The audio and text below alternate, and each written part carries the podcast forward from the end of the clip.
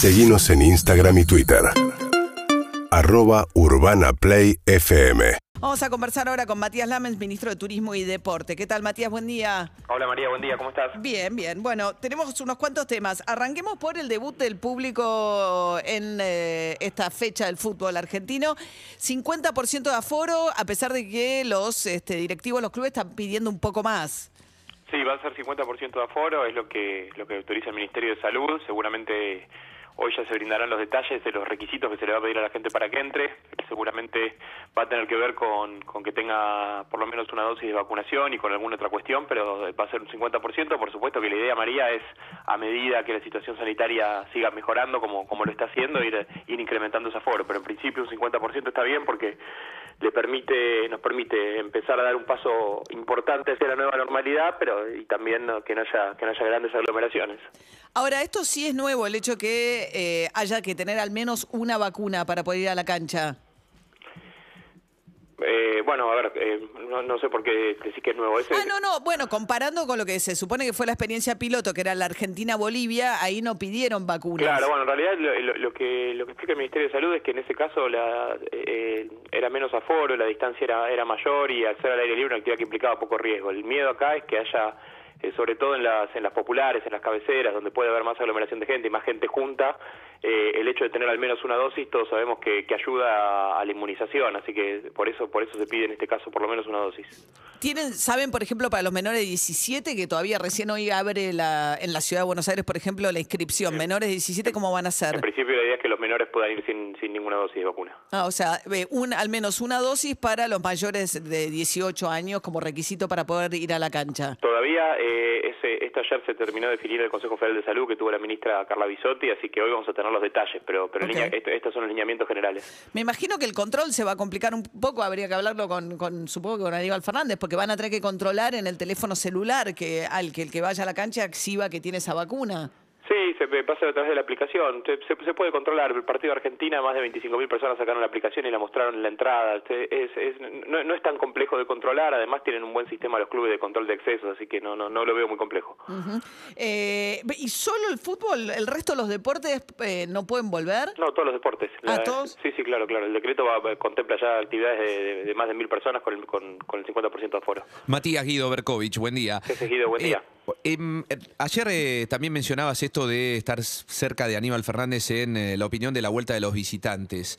¿Tenés una proyección de al menos cuándo piensan ustedes que esto pueda llevarse a cabo? Mira, hoy la verdad que la prioridad era que la gente volviera a la cancha, Ido, y tener la posibilidad de que los, los hinchas, los socios de los clubes que pagaron la cuota, que hicieron una fuerza enorme pagando la cuota más de un año y medio sin ver a su equipo, puedan volver a la cancha. Así que en cuanto estemos con la posibilidad de aforo al 100%, nos podemos poner a trabajar en, en, alguna, en algunos partidos piloto y que de a poco vaya volviendo el público. Yo lo que digo sobre el público visitante es que como sociedad no nos podemos resignar a no poder convivir, ¿no? Eh, o sea, no, creo que, que, es una muy mala muestra que nos deja muy mal como argentinos resignarnos a que, a que eso no lo podemos hacer. Eh, entonces creo que hay que ir de a poco haciendo un trabajo que, que es, que te diría que es multifacético, ¿no? No solamente tiene que ver con una cuestión de seguridad, tiene que ver con una cuestión cultural, tiene que ver con, con ir trabajando eh, en muchas aristas a la vez, simultáneamente, y permitir que de a poco el público visitante pueda volver. Estamos hablando con Matías Lames, que es el ministro de Turismo y Deportes. Bueno, pasemos al rubro turismo. Eh, está de lo que tienen presupuestado para el previaje, ¿cómo están ejecutando? ¿Cómo viene eso? Es una buena pregunta, porque la verdad que Mirá, hasta hoy a la mañana, a las 7 de la mañana, se habían vendido más de 11.500 11 millones de pesos, María. O sea que está muy, muy por encima de nuestras previsiones. En 10 en, días vendimos 10.000 millones de pesos, que es lo que se vendió en todo el año pasado, en los tres meses del año pasado. Así que yo ya hablé con el ministro de Economía, vamos a necesitar un refuerzo presupuestario.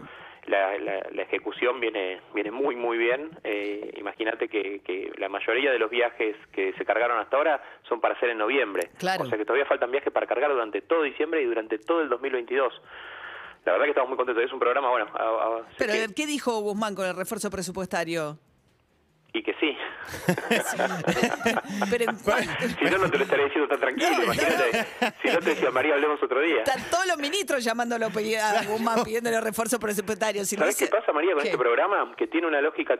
me acuerdo una vez que te la conté que me hiciste un montón de preguntas para entenderlo bien. Este programa tiene una particularidad que hace muy eficiente el gasto público. La relación matriz-producto, digamos, lo que el Estado recupera por, por recaudación es más del 80% total de lo que invierte. Porque pensá que, el, el- ¿qué es lo interesante de este programa? Primero que expande la demanda, por supuesto, en un, un momento tan difícil y en un sector tan castigado como el turismo. Pero además, lo que tiene este programa es que moviliza ahorro privado. Entonces, en la primera compra que vos haces, vos pagás IVA y un montón de impuestos directos e indirectos. Y en la segunda compra que vos haces con la tarjeta que te damos, volvés a pagar. Entonces, lo que hace este programa es tiene una, tiene una lógica en la cual la inversión que hace el Estado recupera el 80% vía impuestos.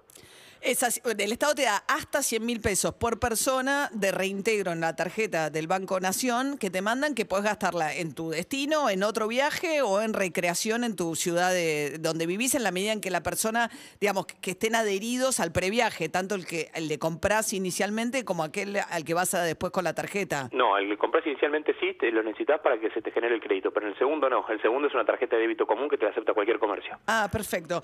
Ahora, ¿usted saben a- cuáles son los destinos eh, más beneficiados con el previaje hasta ahora? Sí, por supuesto. Primer, en primer lugar, igual que el año pasado, Mar del Plata. Eh, perdón, Mar del Plata, eh, Bariloche. Bariloche. Pero por, por, por una distancia importante, ¿eh? Tanto en verano como en invierno, indistintamente. Tanto en verano como en invierno, sobre todo eh, en, en el verano del año pasado de Bariloche, acordate María que fue impresionante, ¿no? Tuvo una ocupación de más del 90%, fue, fue, fue, fue increíble.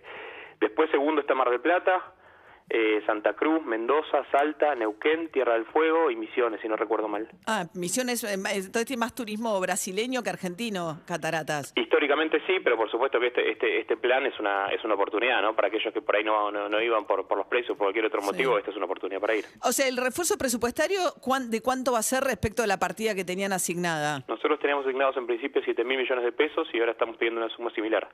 O sea, el doble, están pidiendo duplicar la cifra de- del previaje. Y porque imagínate, María, que eso sería para, 20 para, para ventas y compras hasta 28 mil millones de pesos, 14 mil. Y, y ya estamos eh, ce- cerca de los 11 mil. Y todavía falta cargar todo lo que te decía. Claro. Eh, ministro, ¿cómo le va? Soy David Cayón. Hola, David. En Buen un día. momento se había especulado con la posibilidad de hacer una especie de previaje para turistas de la región, para que vengan a la Argentina.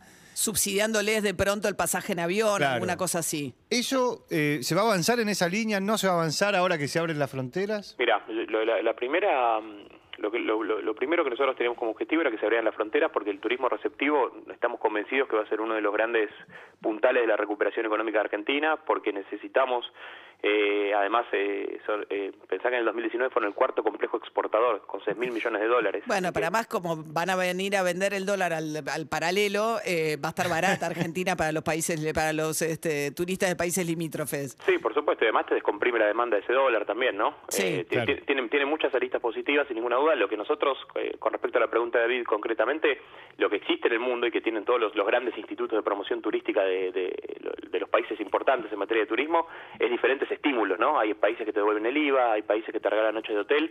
Nosotros tenemos una, un abanico de posibilidades. Uno de ellos era, era esto, la de, la de ofrecer los pasajes, eh, comprarle pasajes a las líneas argentinas a través del ImproTour y que, y que de pedirle a los brasileros, uruguayos o chilenos, que son los, los- las tres nacionalidades que, que más vienen, que concentran casi el 60% del total de las visitas de turistas extranjeros a la Argentina, que acreditando eh, una estadía de cuatro noches en la Argentina, eh, con la factura del hotel y demás, se le pudiera dar el pasaje. Era una de las tantas ideas que teníamos, todavía no, no, no estamos...